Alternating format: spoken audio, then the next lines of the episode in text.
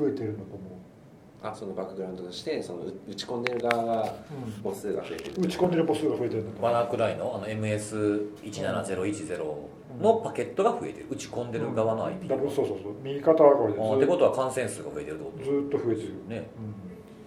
コンフィカもね消えてないですからね。うん、いやなんか一時期ちょっと12月ぐらいに少し落ち着くかなと思ったんだけど、は全然またずっと増えてる。いなんでなんですかねえなんでなん？わかんない。あと面白いのはさ 週末になると減るんだよね。攻撃の数が。あそれは電源切ってる電源切ってるからそうそう。あそれ。Windows の PC だからだと思って。そうそうそうそう。あのー僕もいつやろうな。新卒で入った会社ぐらいがもう10年以上前。であのースノート家に置いてて。いろいろ見てたんですよね。でグラフ化したりとかしてたんですけどやっぱ綺麗に土日はそうだよね。落ち土日かも休日は落ちるしあとあのー昼休憩でもちょっと落ちますね。これ9月から3月までのグラフだけどこの落ちてるじゃん。落ちてるのが週末で、はいはいはい。でもずっとずつ上がってるんですね。ずーっと上がってるの。今7万台1ヶ月に7万台ぐらい。増えてるんですか？7万台ペースで増えてる。いや増えてる。1ヶ月にユニークなアドレスが7万いや違う違う7万嘘だ。6万台ぐらい。うーん。罠くらい終わらないってことが言いたかったんですそうよそうそう。そうね。ということで、まあ、始まってます。あ始まったんですえ？か マジで？始まってます。全然始まってる。意識なかったんですけど、マジです。か始まってます。始まってました。始まってました。これ1ヶ月ぶり？1ヶ月ぶりでしたっけ？なんか割と最近やったような気がしたんですけいや1ヶ月前だよね。そんなもんか。な。T ソックであうちで撮ったやあそうだつですかはいね。T ソック思い。出したんだけどさ、はいこれ4月でポッドキャスト始めて1年経ったね。おめでとうございます。そうですよ。ね。ちょうどだから前回公開したやつが12回でしょ。第12回。あそうそう。だペース的に言ったらなんか前も話したんですがペース的に言うとま月1回ぐらい、ね、あそうそうそうそう。前ちょっとね今年初めでしたっけ？2ヶ月空いちゃいましたけど。うん。無事に1年を迎えましたね。そう前回3月5日に公開してます。あそうだね、あ1ヶ月以上経ってますね。うん。どうですか？最近。その雑な雑な振りなですね。雑な今日はねいつもよりも綿密な打ち合わせじゃないじゃない。してないじゃないですか。うん。濃厚な打ち合わせをしてないからちょっと探り探りいこうかな2月のパネルディスカッションちょっと思わず思い出してましたね。2月のパネルディスカッション。さあ自由に喋ってくださいみたいな感じあったわ。何それ？2月2月といえば何の月ですか？2月といえばサイバーセキュリティ月間。そう。おい。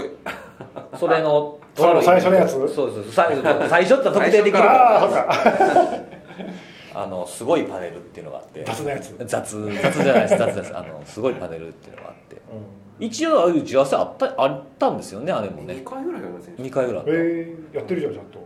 たはい。2回やったらもうああいう感じになるなんかね じゃあ自由にどうぞっていう。いいね。すごかった喋りまくればいいじゃん。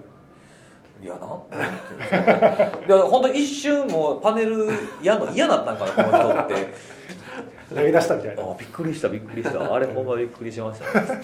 そんなのある人生で2回目に第1位2位を争うぐらいの感じでしたよ本当。それねびっくりするやつ。それは相当だね。そうですね。過去に1回すごいパネルっていうのが良かった。伝説のパネルっていうのがあったんで。辻さんはどうですか？うん。絶対なんか会うたびに髪の色が変わっあてるよね。そうなんですよはい、もはやなんかもう。今何色に見えます？え？銀白？青？青かな白っぽい青みがかった。そうこれ失敗したんですよ。銀色。いや分かれへん何色 いや白にしたんですよ。あ失敗したのそれ。違う違う。あの僕がやらかしたんですよ。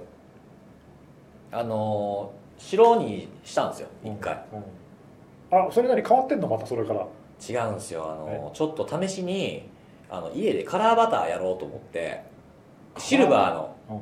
要は色付きのトリートメントみたいなもんですよ。家でやったの家でもやった。だから美容院で白くしてう。ん家でもやったの家でもやった。あやったんですよ。それが失敗した。それがそのシルバーがなんかやっぱ白なんでうん。もっくそ色入ったんですよ。思いっきり色が入った。ベースが白だったから。そう。え。だからそれが落ちない。う。んせっかくねいい感じの白やったのにね。なんでそれそのまましなかったの？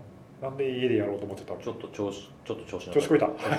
ないや白やからいろんな色やってそれでまた洗ったら落ちて違う色とかできるかなと思ってやったらダメでしたね。最初ね写真ねこういう感じの色やったんですよ。あだいぶ。そうそう。俺これなんかどっかで見たフェイスブックだったの？インスタ？インスタかな？インスタか？な？なんかね見たからあ真っ白だと思ったんだけどさ今日見たらまた違ってるからあれ？と思って。また変えたちょっとね変えたわけじゃないんですけどあその色だったんだ美容院でやったら。そう。えだいぶ白ですよー、真っ白じゃんね。驚きの白さだまたそう白く漂白剤みたいななっちゃいましたよ。また白くすればいいこれでしょ？そう。これが良かったわけ。うん。もっとやればいいじゃん。落ちないめちゃめちゃいやちょっと時間を置かないとダメかもしれないあそうそれやっぱりあのホワイトホワイト色をうん。出すのが何かやっぱりあ理由ですか？所属組織的にはああ。れなんですかね。どういうこと？どういうこと？コーポレート。ホワイトなんとかみたいなやつホワイト学割みたいなやつ違う違う違う違うあの単単になんか白髪のやつ強いっていうイメージからです。白髪機的なやつ。白髪キャラ白髪キャラってあるでしょ？誰だっけ？スラムダンクでしょ？白髪キャラホワイトあとあとあれですよあの先週から東京グールのアニメがまた始まりまして第3期というかそれの記念でもあるんです。なるほうーんずっとずっと今年そのままいやどうかな。怒られんちゃうかなと思ってるんですよえ怒られてどないんですか？分かんないですけど。どっかで。誰に？分からないです。偉い人とか会社。怒られないでしょ。今んとこ大丈夫です。まあけど怒られなかったらせいに怒られますそうだよねえ怒られるんだすでに怒られてる？どういうこと？特にそんなに変わってないもんねだって。あ本当ですか？そんなに違和感ない？はい。うん。あよかった。じゃあ。結構今さ今結さら？構しょっちゅう色変わるじゃないですか、ね。青とか赤とか、うん。赤あったか忘れて赤あったあった。青昔ね。そうそうあったよね。はい1年ぐらい前。はい。しょっちゅうここ1年ぐらいはこういう銀銀髪系っていうか。アッシュ系。ねアッシュ系が、うん。もう見慣れたよだからだいあマジですか？うん。あじゃあなんかみんなも麻痺してる感ぶ、じ。うん、白くても雪平気だと思うけど、はいマジですか？はいじゃあそうしようかななんか。これがまたちょっとドレッドヘアとかになるか。んないですけどドレッドはね無理です。ドレッドってめっちゃ伸ばさなダメですからね最あ初。そうなの？あれ、うん。一回縮むじゃないですか、ま、巻いてるわけや これ何の話してんだ すごいですね。このまま行ってええんちゃうかって気にもなってきたんですけど導入導入部分です。導入で。はい、3月にねはい、あのー、3月。急に何の話、思い出したんですよ。うん、なんかこうふつふつと思確定申告してきた。急にまた関係ない話。確定申告ね。大事ですよね。うであのー確定申告っていろいろやり方あるじゃないですか。うん、うん書類で出すとか、まあ、そもそも税理士さんに全部頼むとか。あとはこう相談員みたいな人がいるところで何々区と何々区と何々区の人はここでみたいな。ああはいはいはい。来てくださいみたいな。税務署以外のところで並ぶ並ぶ並ぶ並ぶやつがあるんですけどあの、まあ、行く時によりますけどねあれもね。最終日近づいたらもう2時間とか並びますよね。でそれ行くとでもいろいろ書類これがありましてみたいな感じでこれじゃあこう入力してくださいでこう相談しながらできるんですよ。うん。楽っちゃ楽なんですよ。時間さえあれば。であの e-tax ってシステムあるじゃないですか。はい。であの入力するなん。かウェブのインターフェースみたいなやつあってそれにこう入れていくんですよ。まあ別にそんなになんていうの？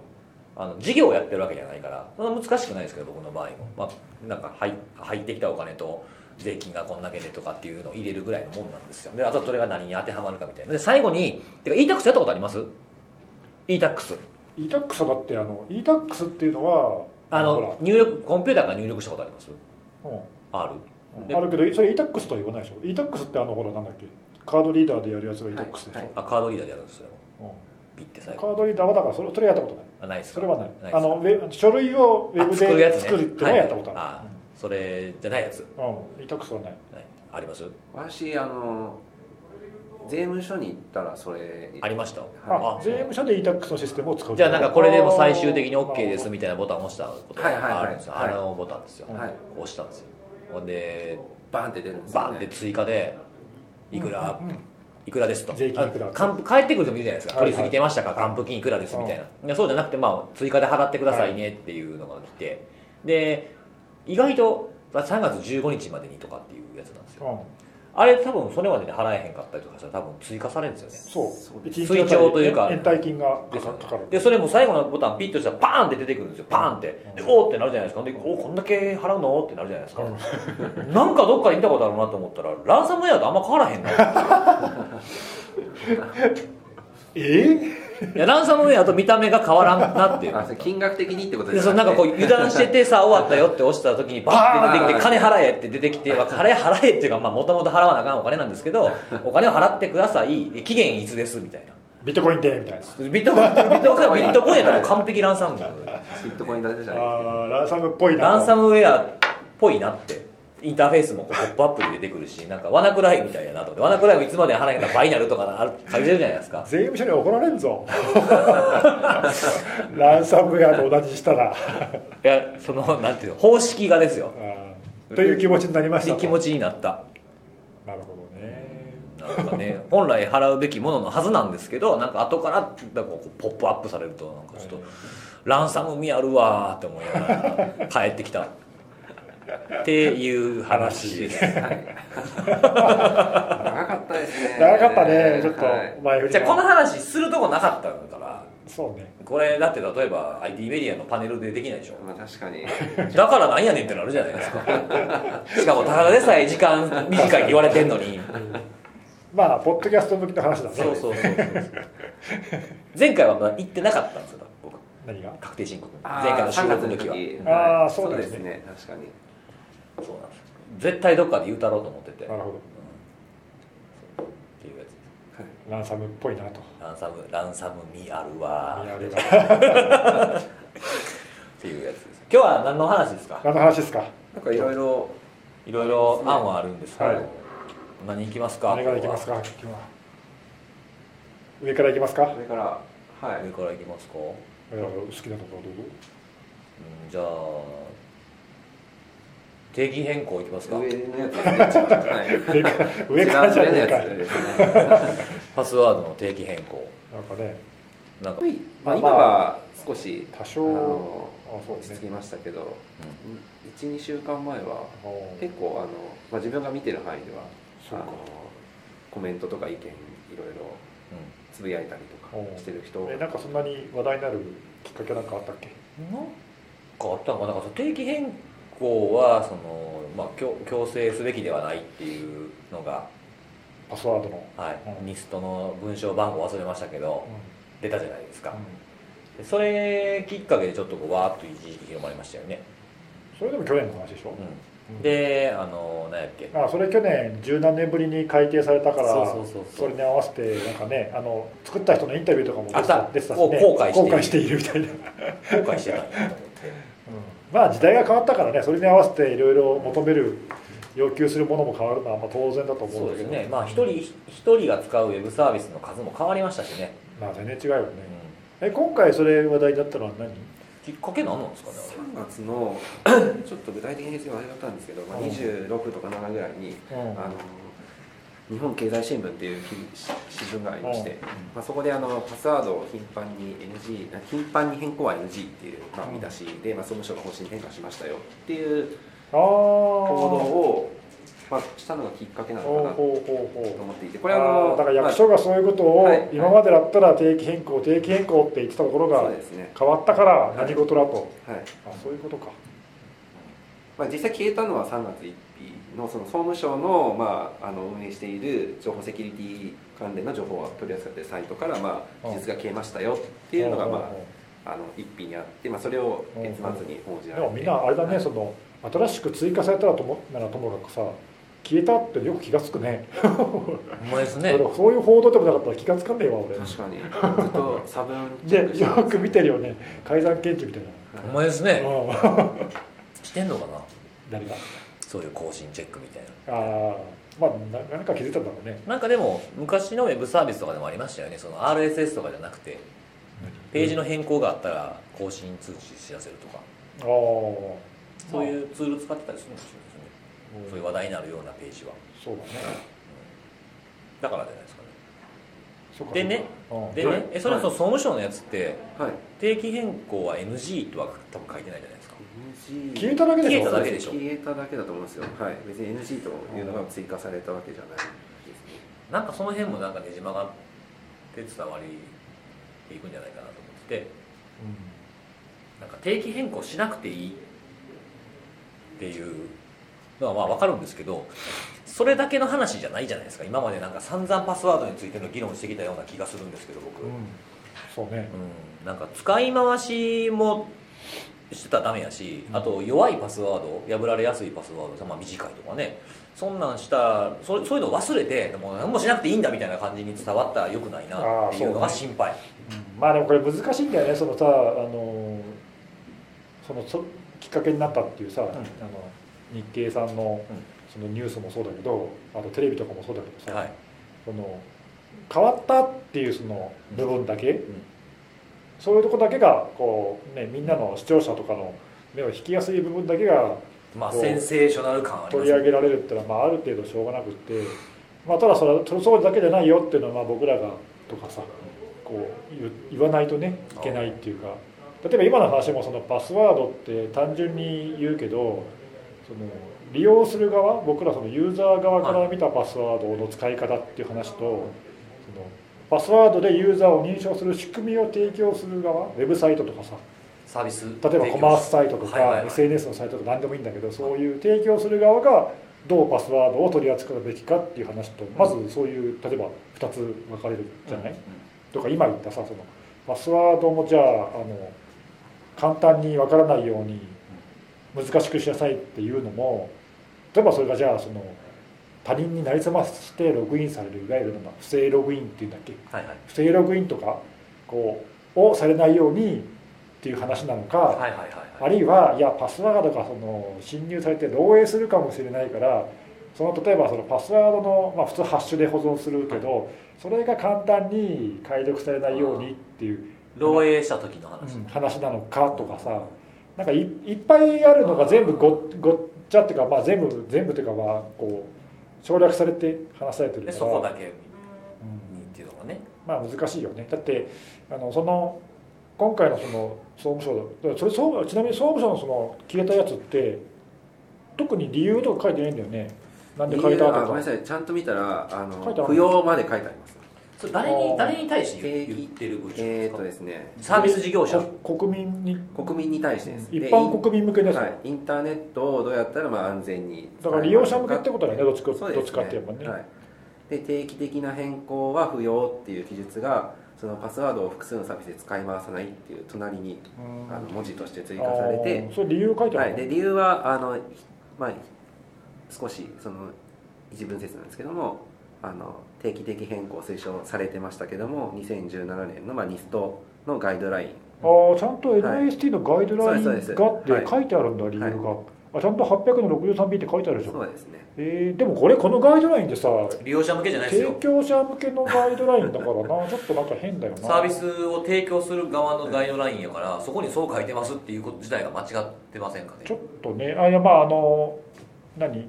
提供者は強制するべきではないからまあ利用者もそれやんなくていいっていうあの多分立て付けなんだと思うけどあー解釈としてね。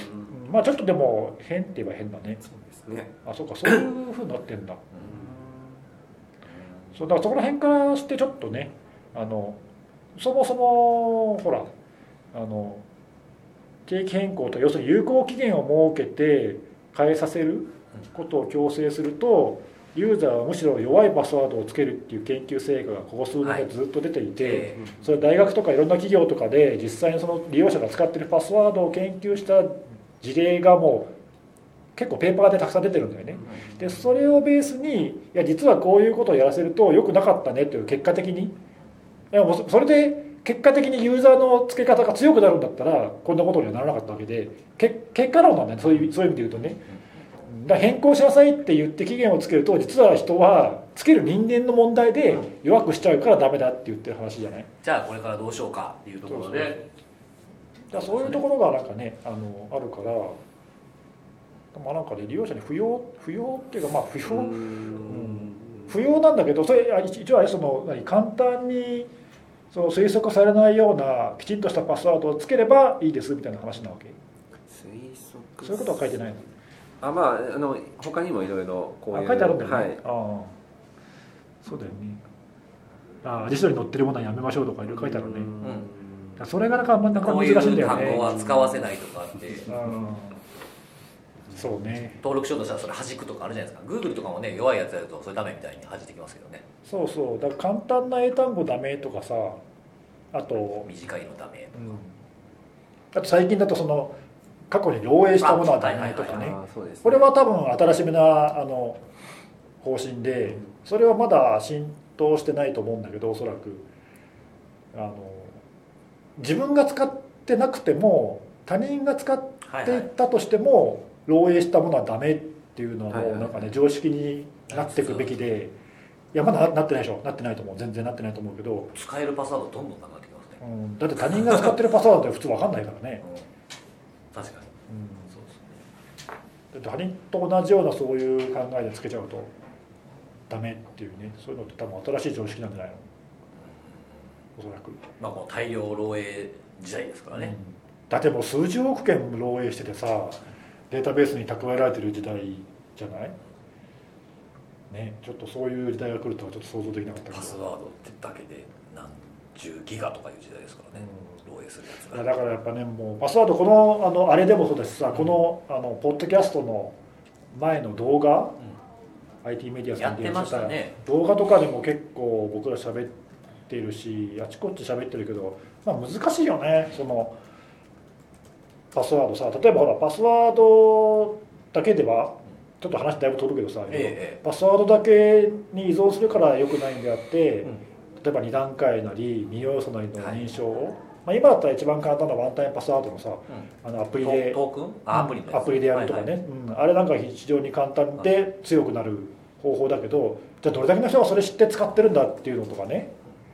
あとあれ移行するときにねスマホ変えたりそういう話したよね前前なんかね。そうそういうところとかさ。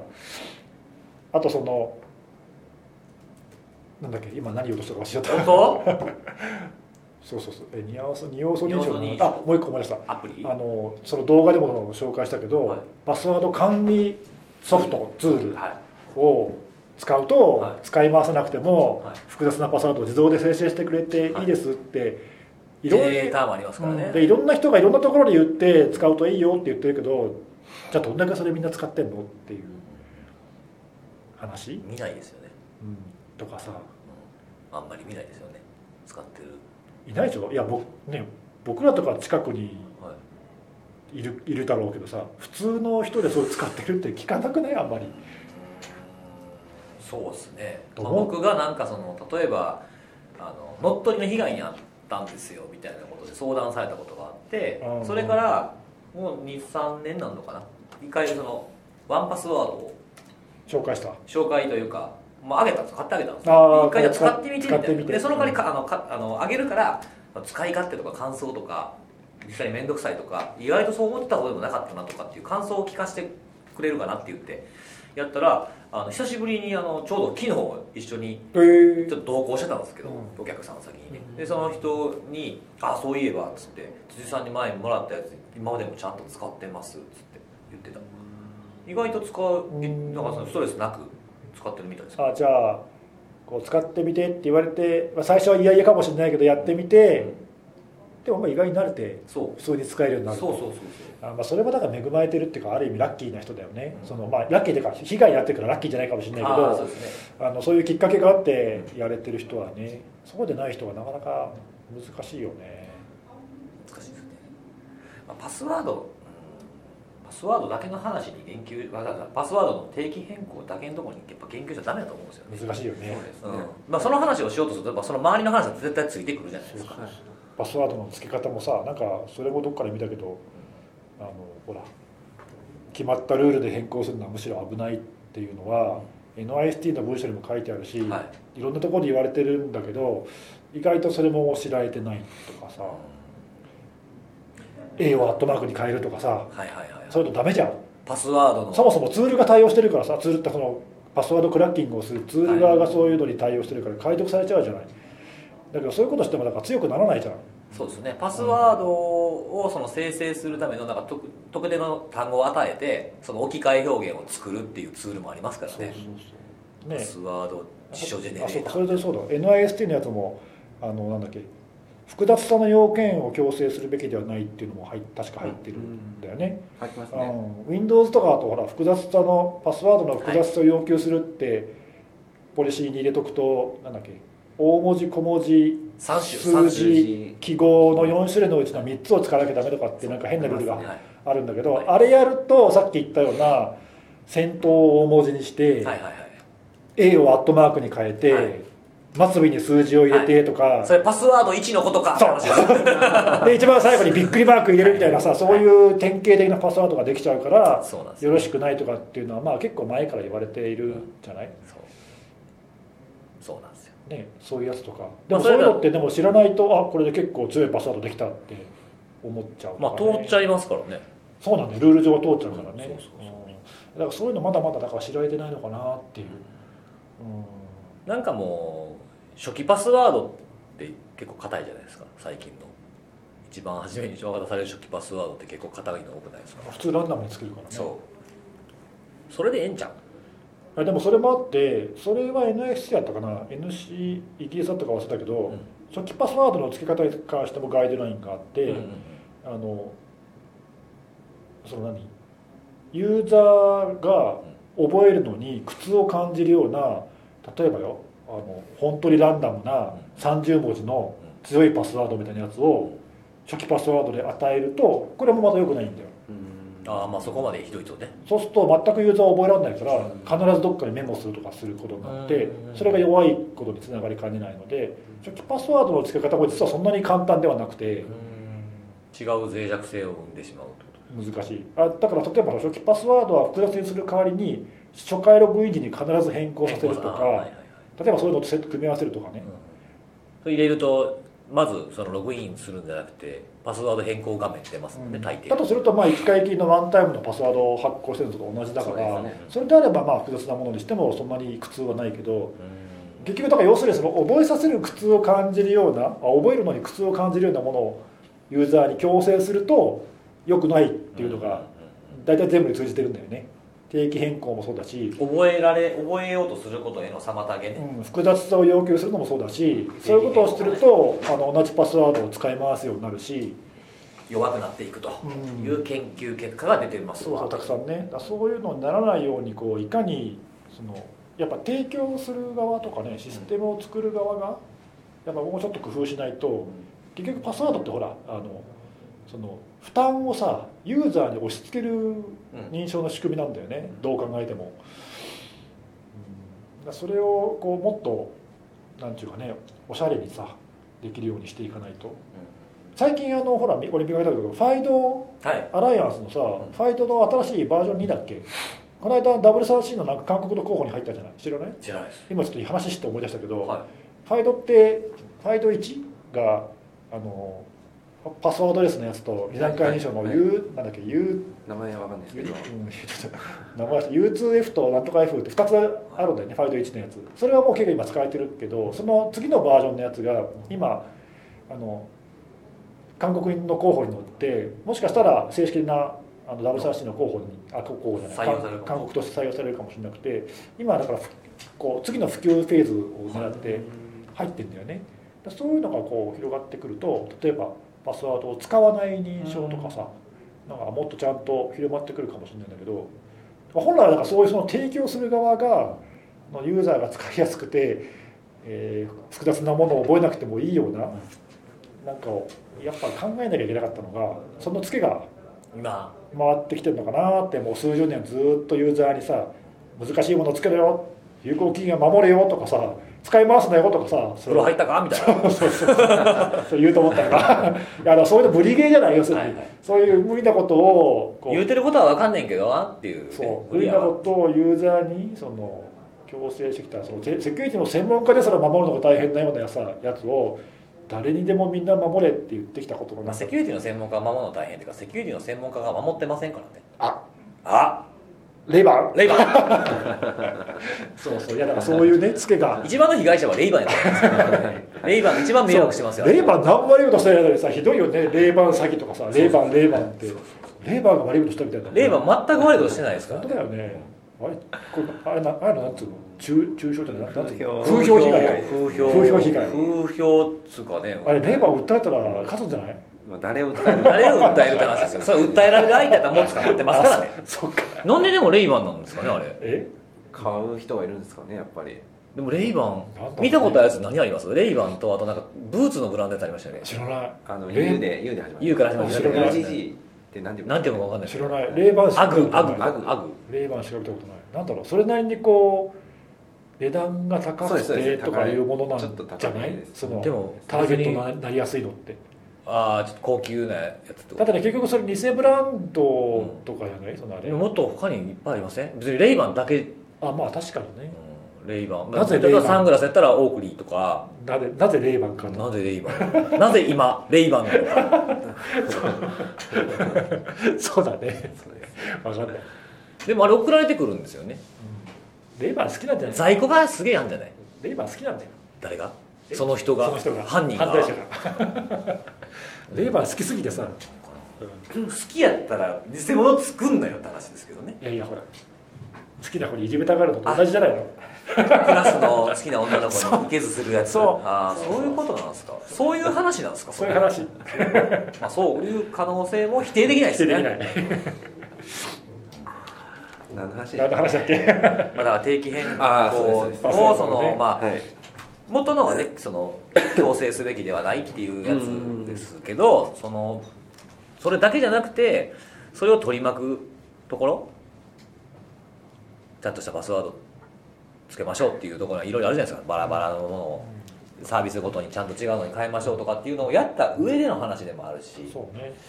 そうだからさあのそうなんだよね。だから利用者あの NIS っていうやつは提供者向けのガイドラインだからさ利用者向けのガイドラインはそのイギリスのやつとかあとマイクロソフトが出してるやつとかいくつかはいいやつがあるから、ああいうのがねもっと紹介されれば。あとあのなんだっけニスクが出してるん。ガイドラインは、まあ、まあまあいいよあれは。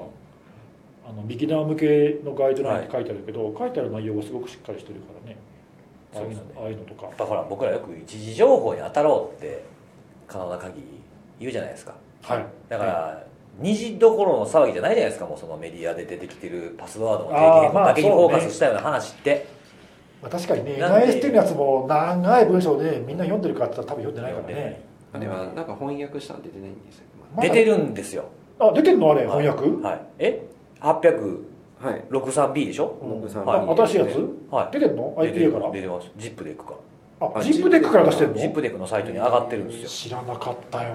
マジで？2017年あそうなの？12月翻訳9日あえー。あいや比較的早いタイミングで、はい。だってあれ確か10月ぐらいじゃなかったっけ？そうそうそう。NIST Special Publication 863B えーデジタルアイデンティティガイドラインうん。翻訳版っていうのが出てるんであそれ読めばいいじゃん。そういうのとかにもこうあこんなことも書いてるってこうあだから定期変更させるべきじゃないのねっていうふうなのを知見を得るといいと思うんです。あ翻訳は出てるのがいいじゃんね。その英語だとほらやっぱりどうしても読みにくいっていう人いるからさ。いやあれあの全部は読まなくてもいいけど少なくともそのあのパスワード周りのところ、うん。まあ、それだけでも結構なページあるけどさ、あれ読むと結構いいよ、そうですね、うん。全部でこれなんなんか80ページぐらいでしょ。なかなかあの参考だけ74ページ。いっぱい書いてあるよ。74ページあるんですけど、日本語になってるだけでもね補足もあるし。読みやすい、えー、ジップデックを出すのそれ知らなかった、うん IPA かと思ってました。IPA だと思います IPA はあの NIST の文章にね、はい。ジップデックの翻サイトに上がってえーおりますそれはいい情報を、はい。結構そのそのままの文章に当たるって辛いですかね人によっては。そうなんだよね、はい。まあそこはやっぱり見てほしいけど、はい。普通の普通の人とか専門家はそういうの見るべきだけどさ、えはい、そうでない人はなかなか厳しいよね。そうなんですよね。まあ、ちょっと見ていただければなというお話お話。でしたと、はい、はい。僕らもちゃんと読まないとね、そうですね。そうそう。まあ僕らはねそれそれが仕事みたいなもんだから。うん。仕事見たいえ？仕事でしょ？え？いや仕事仕事の一部でしょ？あ一部一部。眼鏡は顔の一部みたいな。やっぱりレイバンに書いてきました。どんだけ油断するとレイバンレイバンが DDoS の話がしてへんのちゃうかなと思う時があるんですよね。愛しすぎちゃってるからねなんかね、そうなんですよ。はい。ちょっと休憩入れますか？え？休憩コーナーある？初の、あそんな早く喋ってたっけ？うん、結構喋ってると思いますよ。40分ぐらいじゃないの？まだそんぐらいですね。34分全然 短いじゃん。意外とそうでもなかったですね。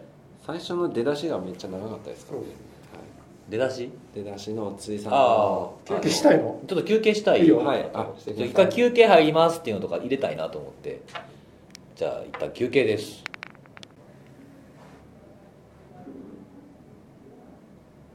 ということで休憩開けました。はい。録音始まってもなんかピッとか音言わないんですよこれ言わないから前失敗したんだよねこれね。やばい悪夢を。そうですね。悪夢の再来ですよ。トラウマですわもうい防止してしまったつも収録するっていう時にこれを部屋から持ち出す時に毎回あれ思い出すからね最近。見るたびに思い出すからこれ。思い出せ思い出せ買い替えようかな。結構最近ですけどね。最近最近。2回ぐらい前だよね。そうですね。そうですそうです何の話だっけ？えっ、と中途半端な注意喚起やったらせえへん方が増しちゃうから。いきなりそこ。そんな話言ってなかったよタイトルですね結構なんかね議論呼びそうな 議論呼びそうなタイトルにしてみたんですけど。注意喚起の話ですよ。はい。注意喚起の話違うわ。違う。注意喚起の話じゃなくてあの僕らが愛してやまない。愛して危ない、ん。はい。アノニマスはいパネルディスカッション脱線するやつですよね。そうですキラーキラーワードです。そっち行っちゃうやつあったね。いや僕らあまりにもなくこうね好きすぎてついつい喋っちゃうんだよね。アノニマスが好きというかアノニマス界隈のこの出来事がねね。興味深いものが多いなっていうのが昔から。最近どう？アノニマス。最近あのちょいちょい、まあ、オプヌークだったじゃないですか。あれなんかあの後なんもないです。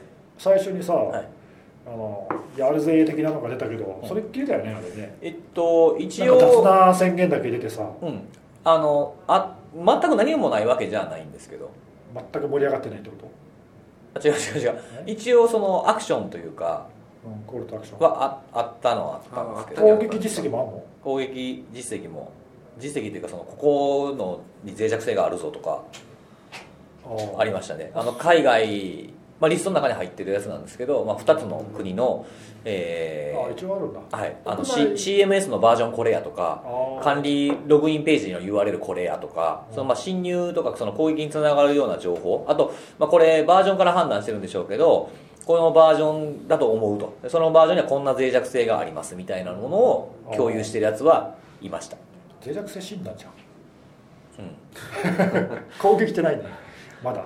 その手前だ、スキャンですね。うん、まあリスト出して、はい。まあよくあるよね。とよろしくじゃなくてなんかその後少し動きがあったっていう。そうですね。脆弱性スキャンですね。国内に対してはないんだ。国内としては僕の見てる範囲ではないですし、えーハッシュハッシュタグ付きのツイートももうほぼないです。そうなんだ。うん。ななんかこう個別のツイートみたいなのがなくて宣伝とかうん。IRC こことかいうぐらいですね。キリングベイはキリングベイはちょこちょこ。ぼちぼち。ちょこちょこあるぐらいかな、まあ相変わらずって感じよね。そうですね。でも見て見てるとさあの僕も最近そんなには追っかけてなくて辻さんの,、はい。あのブログ更新されたぐらいのタイミングで見てるぐらいなんだけどさ、なんかい固定固定化っていうか同じところが何何度もやられてるそうですね。感じよね、うん。あの同じとこってまあ過去から脈々と2013年からキリングベイはね。フェイクも合わせてね。ずーっとターゲット S に入ってるところが、まあ、またやられたかみたいなそうそうそう。なんか感じよね。うん、僕らからすると馴染みのあるサイト。うん。使ったことないけど。そうね、なんとか市場とかそうそうそう。なんとか商店とか。ミートなんとかとか。あそうそうなんかそういう感じのが多いよね。ミートねミートなんとかはこれ本当は無関係ですけど。でそうそうそう。でも何度もやられてるじゃん。何度もやるだって扱ってる肉牛肉やもん。そうだよね。和牛って和牛やもん。しかも割とええ和牛やもん。結構美味しそうですね、買おうかなここで買ってあげたらここで買ってなここがいやもう仮にですよ分かりませんよ。分かりませんけどここがだターゲットになってるじゃないですか。情報漏洩情報漏洩して僕の情報漏れるみたいな。嫌だね。そんなもん。嫌だね。ペースト瓶デビューしたくな。いっていうねちょっと不安不安もあるな。って言って買わないですけどね、あじゃあまあ相変わらず。相変わらずだね、うんまあ、相変わらずの感じですね。なんかでもあれなんですよね。こうターゲットリストをなんか急に出しよったやつがいたんですよ。それどのオペレーション先ん今月入ってからやっけ先月やっけ、わかんないけどどれ、うん。うん。あのでその Killing Bay に言及してる。 Killing Bay とかああーと Op Whales とかあとシーワールドとか、うん。あのまあ、海洋。三大そう三大海洋動物。動物保護オペレーション。まあそれの上に Op Fun Kill っていうのもありますけど。それにこう言及してるこうたまにほらオペレーションがあると、うん。こう後からふわっとやってきて急になんか攻撃しちゃったぞっていう、うんいきなり現れるニューカマーみたいなやつが出てくるじゃないですか、はいでそういう系のやつなんですけど、まあ、いろんなこうオペレーションに参加してる感じのやつで。でそのペースト便かな、に公開してたんですけど、すごい数のリストとかあとドックス、うん。そのオペレーションにそのオペレーションの攻撃対象になってる人の個人情報をこう晒すみたいなやつのドックスってあると思うんですけどそれが山ほどこううん。結構短い期間の間に出してるやつがあってでそれを見てたんですけどこれまだ騒ぎになったら嫌やなと思って確認したんですけどね、はい。過去のやつのコピペなんです。なんかさあのほらずっと昔からやってるとさ見覚えがあるじゃない。なんかね KKK とかさ、はい。オブ KKK とか昔のやつとか、あとあの俺が見たやつなんだけどウエストウエストバプテストチャーチのやつとかウエスト。バプテストはいチャーチのはいはいはいやつとかあれも何何年前だっけど2016年か15年ぐらいのオペレーションのや、うん。であったじゃない。そうです。その時のやつだよねあれね。KKK も結構時期近いですねそのね。その頃だよね、はい。なんかそうそうそう。WBC あ WBC とかウエストバプテストチャーチそう WBC はい。そうそうそう。はいそう。それが並んでたからあれ？あれ？そう。あと違和感を覚えまして。このターゲット見覚えあんなと思って。そうそうそうそう。なんかこうあの完全に何 何笑ってるの？え？見覚えがあるターゲットってなんか面白い表現。うん。いやなんかありますね見覚えあるよね、だから見覚えだとそのなんかそのタイトルオペレーションのタイトルとうん。うんあとその開いた時のなんかこう並び。そうそうそう、はいはいはいはい確信はないんですよななんかこう既視感ね、がある、いやでも中身見たけど、はい。あの名前のとこだけさ自分の名前付け加えてて、うん。中身はコピペだった。あそうそうだからそのヘッダー部分っていうかそうそうそう。アスキーアートでそうロゴとか入れるじゃないですか自分のチーム名とか。そこだけ自分の名前入ってたよそう。でそこ そうなんですよ。でそれで詐称じゃねえこれ。詐称ですよ。コピペでもない、うん。うん。いやそうそうねそこだけ書いてある。いやあとねそのなんか複数のリークの内容はいをく,、くっつけたやつもあったよ、うん、あったそのだからそのいらなさそうなところ、うん。ヘッダーの部分をガッと削ってであと昔僕が保存してたやつとかと、うん。リフ取ったりとか比較したら、あのやっぱりこっからここまでもう完全一致。そうだよね。でそのところから下をやると違う文章とやったらここがここまで完全一致みたいな感じになる。そうそうそうだから微妙になんか加工はしてるんだけどさ。そういうそういう感じところがまた腹立つんですけどね。ね。そのやんねやったらもう丸々コピーしてちょっとなんかバレへんようにしようとするみたいなあれ何なんですかね？なんかさなんだろうね。まとめ人みたいな感じなんだろうわかんないけど。まとめ何なんですか？でも自分の名前やってもちょっとちゃんと追っかけてないんだけどあのほら、えー、とたハッシュタグ忘れたけどあの別のアカウントがあのハッシュタグつけてほら、ん。あのお祭り的ななんだっけ、り？うん、ハッシュタグの名前ごめん忘れたんだけどなんだっけ？キリングベイじゃなくて違いキリングビーフですか？ます。違う違うななんだっけ？ああのそのアカウントが使ってたやつですか、うん。なんだ？何でしたっけ？イースタンなんとかでしたっけ？ああそうそうそうそうそう。あったあったあったあった。そうそうでしたよね。うん。でしたよね。そうそう。はい。でなんかいろんなそれプラス他のいろんなオペレーションそうそうそう。とかでつぶやいてるんですよね。あれだからそのあれはその期間に合わせてさあのちょっと祭りだみたいなのをみんなで盛り上げてるアカウントがいくつかあって、はいはい。多分なんかそれに乗っかったのかなみたいなちょっあーなるほど。とそう見たあ見たんだけど。そうなんですかねそうそう。なんだっけなちょっと名前忘れた。ハッシュタグの名前が今パッと出て僕もなんか見覚えあるわそうそうそれそれそれだと思うんだけどな。あったあっらそれでだから過去にあったやつをもう一回その結局ドックスってさほらあのいや中身は過去のものだけど、うん。それをまた広めることで、まあ、要はそのターゲットのうん。組織なりをさ貶めることができるわけじゃない、たうんそれがね過去のもんだとしても過去のもんと気づいてない人もいますからね、だからそういうなんていうの裁縫流的なうん。のであの被害を被害っていうか拡大するとまあ一応その目的にはかなうのかなという。確かに。それ2013年のキリングベイもそんな感じありましたよね。あったっけ？落としてないのに落としたっていうやつ、ああそう、まあ、注目を集めるっていう意味だと同じうんうんうん。目的かなと思あって、イースターウィーク・オブ・ラルズだ。イースターウィーク・オブ・ラルズ、ラルズ。うん、っていうハッシュタグでなんか一時期それでしたね。祭りだみたいなのなんかやってたんだよいろいろいろんなところが。でそれで複数のなんかオペレーションがなんか関わってやってたんでうんうん。多分それなのかなと思って。それになんかちょっと乗っかったあのちょっと調子乗っちゃったアカウントみたいな。あ いやわかんないけど。ー登っちゃいましたみたいなああったあったあった。はいはいはい。なのかなと思って。でそれで過去のあんまり新しい攻撃はあのアカウントはねなんかやってないっぽかったけど、イースターウィーク・オブ・ローズあとイースター・サタデーとかもつぶやますそうよね。そうそう、まあ、だからイースターのあの時期だからっていうのに合わせて、うん。うん。っていうの、まあ、よくあるじゃんそういうの。ね。やっぱなんかあれですね。やっぱ長く見て見ておくっていうこととそれを保存しておくっていうのは大事だなと思いましたねこの時見たことあんなこれって思ってもいや普通は見たことあるなと思う。お前いや僕らはさその割とアノニマスは昔から見てるから、はいはい。特に辻さんなんかずっと継続して見てるからパッと見てあれって思うけどまあ普通わかんないよ。そうですかね。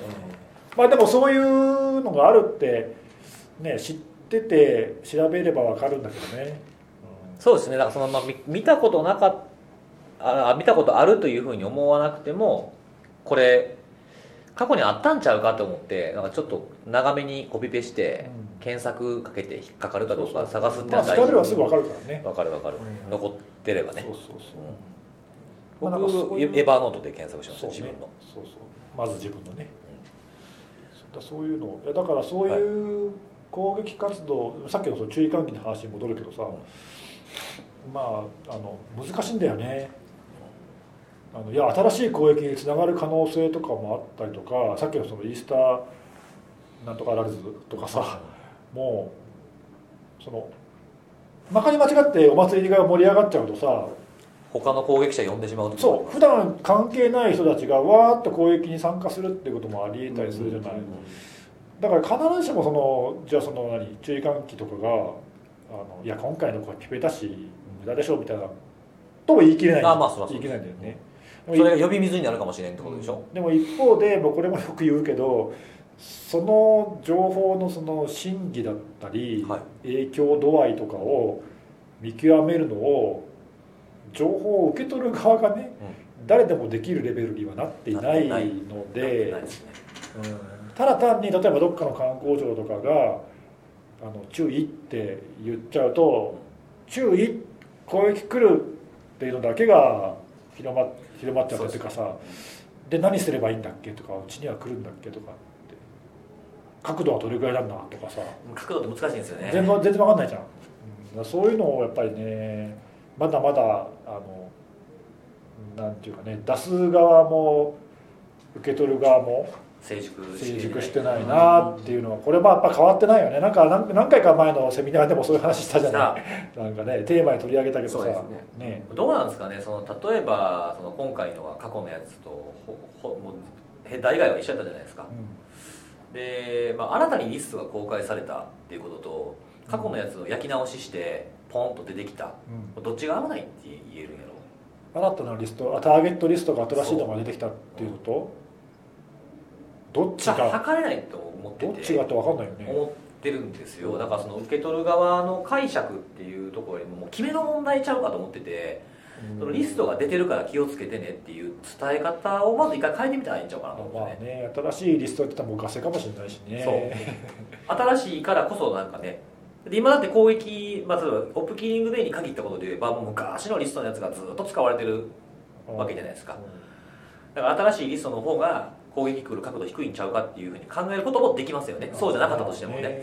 でもなんかその伝える時にそのリリストが公開されてるからやばいかもっていう伝え方って情報足りなさすぎなんちゃうかなと思うんです確かにね、うん。過去のやつをほとんどコピペだけれども新しく公開したかのように見えるようなものがありますぐらいは言ってあげた方がいいんじゃないかな。注意喚起するんなら。確かにね。なんか余計錯綜するのをなんか招いてる気がする、それはあるかもね、うん。いやそれが過去のやつっすよ。とかってやるで今度生まれるわけじゃないですかそれ、うんまあ、僕もついてて書いたけど、それじゃあ結局どうなんっていうふうに言って、そうね見てる人をなんかま惑わすような結果になるんじゃないかなと思って、あいや情報って小出しにするとやっぱわけわかんなくなるんで。結局どうすればいいのか分かんないよね。そうそうそうそうそう。まあ僕らもね言えませんけどねそのオプオプ抜く時もそうですけど、まあ、何人かに聞かれましたけどどれぐらい攻撃来ると思いますかって分かんないよね。わかんない。いやそれはそんそんなねそんな勝手なことは言われへんっていうのを前提で言うけど今までの見てるもうこれ勘としか言いようがないけどまあないですよって。いやでもねそのこれもどっかで言ったけどさ、はい、多分ないってうん、言うのって勇気いるんだよね。いやだってそうですよ。だって来ちゃったらさあっ「たな。いって言ってたじゃん」って言われるかねないじゃない？だから来るかもしれないって言っといた方が安全じゃない？自分としてはでしょ？そうそうそう。それはそれはそうですよね。そうそういやだけどいやでも踏み込んでちょっとか判断すると多分ないですってその言えるたちゃんと材料があってきちんとそういう過去のも見ているから言える判断できるってことでしょ？それって結構大事でそのほらあの脆弱性とかもそうだけどさこれは大丈夫ですうちにはって言ってあげる、うん。うちはどうなんだ言われた時に、はい。い、や他者は危ないかもしれないけどうちは大丈夫ですと言ってあげるとかさ今回の攻撃もあの、ね、そういうふうに「いや多分大丈夫です」とかって言えるっていうのはいやこれ難しいいやなと思って。難しいですね。その、うん、脆弱性でもなんか最初はやばくなくても後から実はこのやり方あるとか。変わるからね。出てくるものもあるし影響範囲が狭いと思ってたら意外となんかみんなが使ってる製品の中に組み込まれてるオープンソースでしたとかっていうこともあるでしょうし、ねそうなんですよ。なんかなんかのライブラリーとかの場合ね。ね難しいよね。難しいなと思いますしアノニマスとか、まあ、こういうアクティビスト系の特に DDoS とかになってくると、うん。あの一人で変わるじゃないですか。そうなんだよね、そう。だからそれそれを僕もなんか僕そういう本当ありきたりな説明はする。いつも、うん、感覚的にはフェイクとまではいかへんけどまあほぼない盛り上がってないしね。盛り上がってないから。で一応その言ってるやつに過去実績みたいなものはあるのでうん。それなりの小規模な DOS をする攻撃基盤は持ってる可能性は高いけどまあ10ギガ超えとかってなってくると厳しそうに見えるけどな。ただ一人でもこれを呼び水になるほど。さらに大きな基盤を持ってるやつとかが来た場合にはその限りではなくなるってことは否定できませんと。はい。はい。あのどうしたんですか？あ今その専門家の辻さんに質問があるんだけどはい。今さそのちょっと話ちょっとだけそれるけどさえあのブロッキングの話とかがちょっと話題になってるじゃない？えなんとか村のやつなんとか村のやつ。はいはいはいああいうそのいわゆる著作権を守るためには、はいはいはいはい。ブロッキングが必要だ。い。やいやそれは通信の秘密に対するまあ、いつものよくあるパターンね。心配だはい、はい、あれ格好のネタネタじゃない？アノニマスからするとでしょ。著作権保護ってさ、ん。アノニマスのあのだって一番最初の大規模な攻撃がはい。著作権絡みだったじゃない、えっ、とパイレーツベイのやつ、うんとか最近もだってオプジャパンもそうだったでしょ？そうですね改正。だし。あオープジャパンはダウン違法ダウンロード刑罰化ですよね。海外で起きてるやつでもさ著作権侵害ネタとかあとインターネット検閲系のネタっていうのは格好のアクティビストのターゲットで。メガアップロードとかもありましたね。うん。そうそう。はいはい。今回の件はそういうのには繋がらないのか繋がんないんじゃないですか。ななんで？知らんのちゃいますかね。だから知ったらさ。あ知ったのですか。だってそういうのってあの結局ほら国内のネタを海外に多分つなげる橋渡し人材が多分いるいるじゃな い。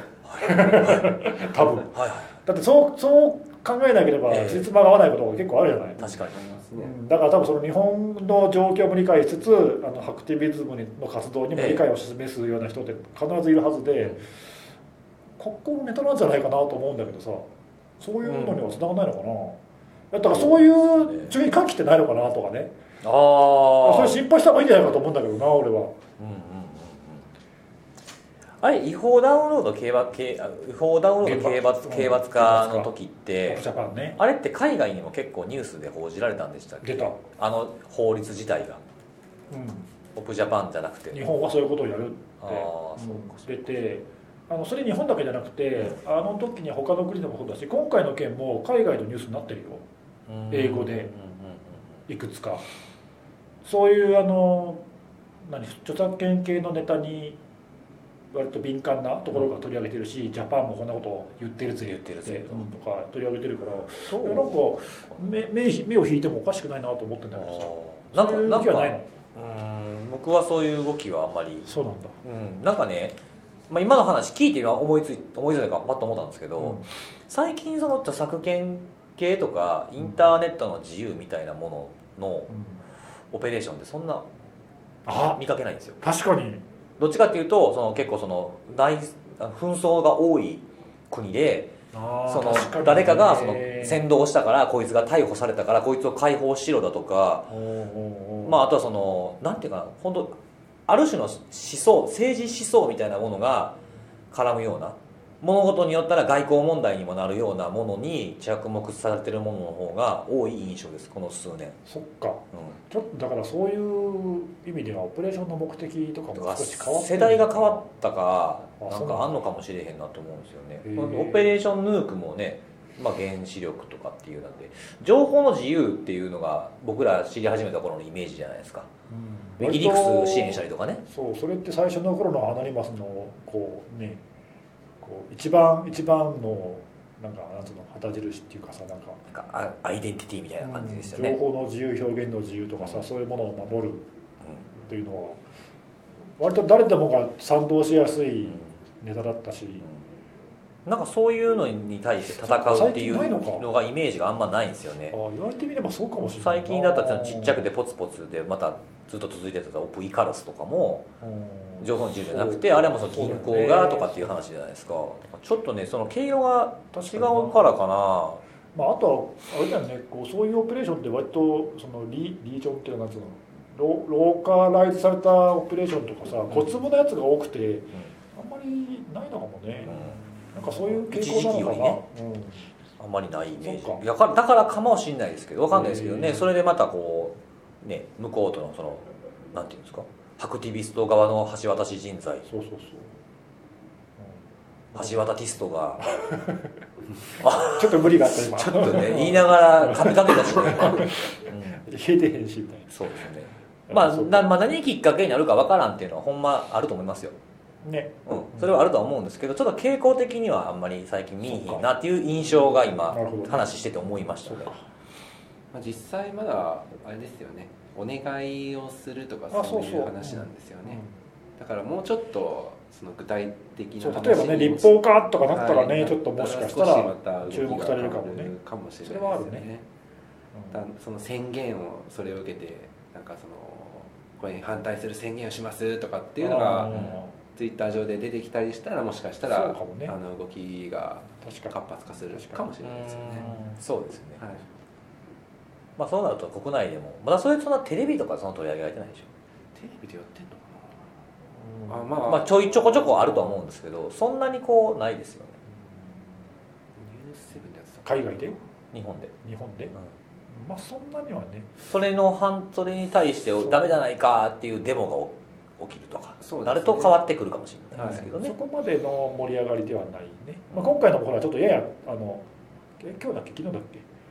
あの出てたよね。資料が出てたけどややトーンダウンしたじゃん。法制御を進めるみたいなさ、はいはい。ちょっとねさすがにあっちこっちから反対があったからさ あのね。まあ、事業者とかその実務やってる人からも出ましたよね。そうそう。あとなんとか協会とかいろんなとこからさ、はい。反対宣言が山ほど出たから、結構なコメントフィードバックが出てるので、なんであんまりその多分ちょっとトーンダウンしたような感じはあったから。あるんで。まあだからあれが今ね看護さん言ったみたいにいや強制する強制っていうかねあのちゃんと法的根拠を、ね、整備してみたいな話になって実際に立法化されてとかなったらまたちょっと何かしらあるかもしれないわかんないけどね。まあ、そういった動きとリンクしてるっていうことを常々意識しておくっていうのが大事そうそう、ですねうん。まあ今回のもだからねそういう意味では格好のネタなのになとは思ったんだよね。あんまり。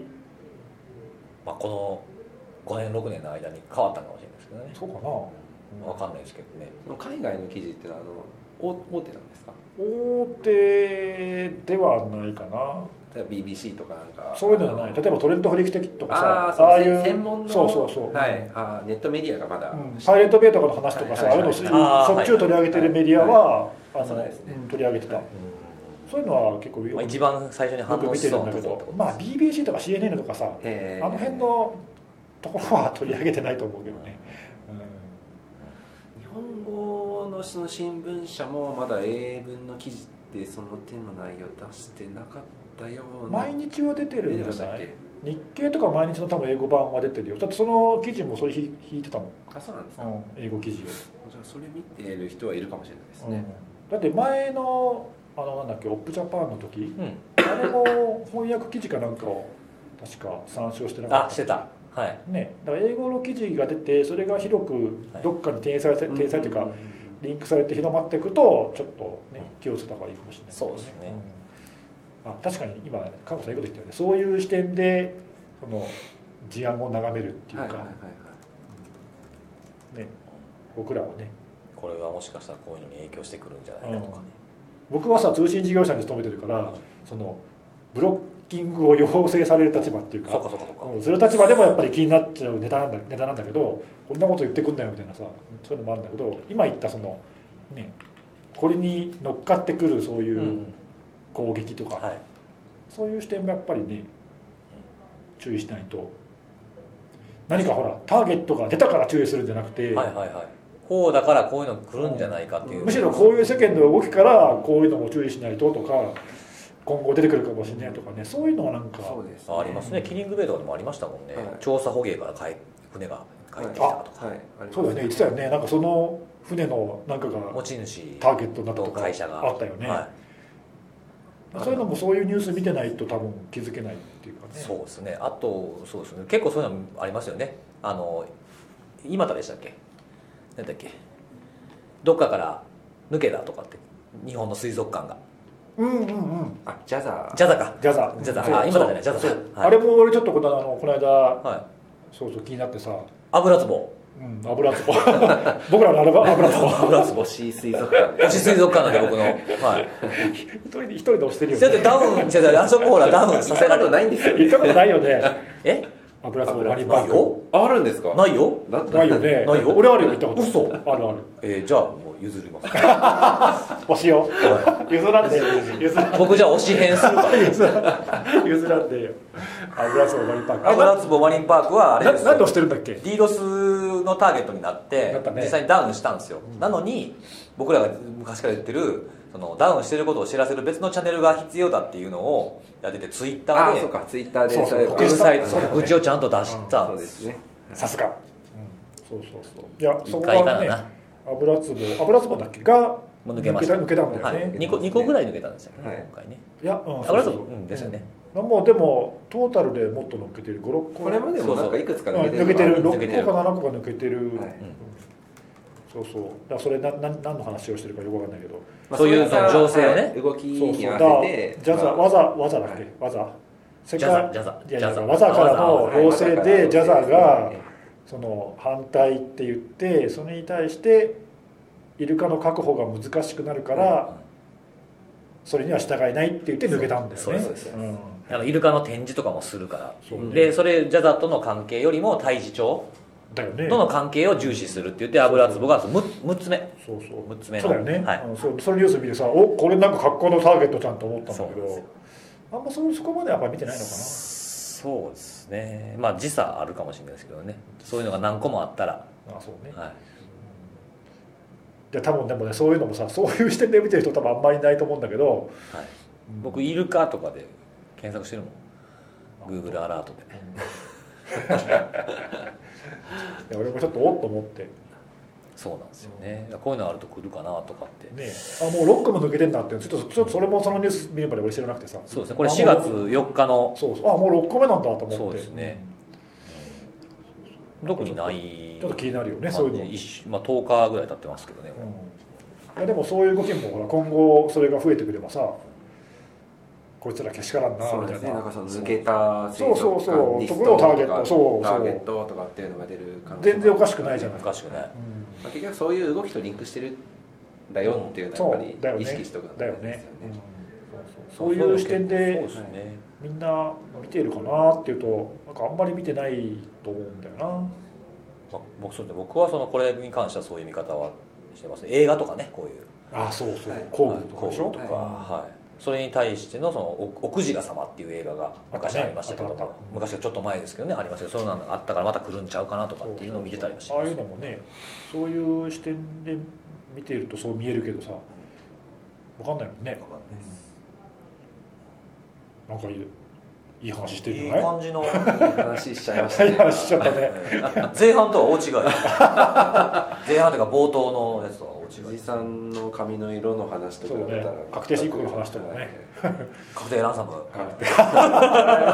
ランさんも怒られるんじゃない？本当に。税金税いや金ランサムウェア。国民の義務。ランサムウェアを思い出したというだ税務調査対象になりましたよ ランサムウェア見たいやという画面がね。っていうやつですよね。今日はもうそんな感じですかね。はい。時間が結構もうええ時間になってしまいまして、はいまあ途中休憩も挟みましたしね、はいそうですね。でまた次回なんですか、はい。そうですね。話すあまたあれだよね。あのセミナーもうん。多分このメンバーで今年6月？やりますね。やりますよ。はい。また。まだ何も決まってませんけど。そうなんですよ。は決まってませんね。いね。まあその時にもね。はい。ぜひまた聞きに来てください。もし来れなくてもこれ聞いてりゃいいんじゃないかみたいな。え？そしたら来ないよみんな。できるだけこれでこの間でもセミナーの時そんな話してたよね。これポッドキャストと同じだよねみたいな。言ってなかっいやいや今日結構皆さん来ていただいて、まあ、満席だったじゃないですか。たはい。満席やとなんかこうちょっとちょっとだけ申し訳ない気持ちになるんです嬉しい反面。あわざわざこんなに多くの人に足運んでもろうてみたいなあ気持ちになるからついついそのセキュリティのあれの紹介をした時にまあ別に来なくても消えたのに。っていうあるんですよ昔。漫才漫才のね、うん。あのもうほらもう町が育った町が町やからね。昔からやっぱこっち来た時は、ま、漫才見とるんですよ、うん。その時に「うわもう今日もいっぱいいろんなお客さん来てもうてね」とかっていうふうにツッコミが言うと、うん。ボケが「もう来てくれんでもよかったん呼ばれたら行くから」っていうのがあって それが出てきたんですよ。っていうやつなんで、まあ、まあセミナーもちょっともうちょっとマシな話をしましょ確定申告の話は多分うしないです、はい、怒られるから、はい、これだけここだけです。と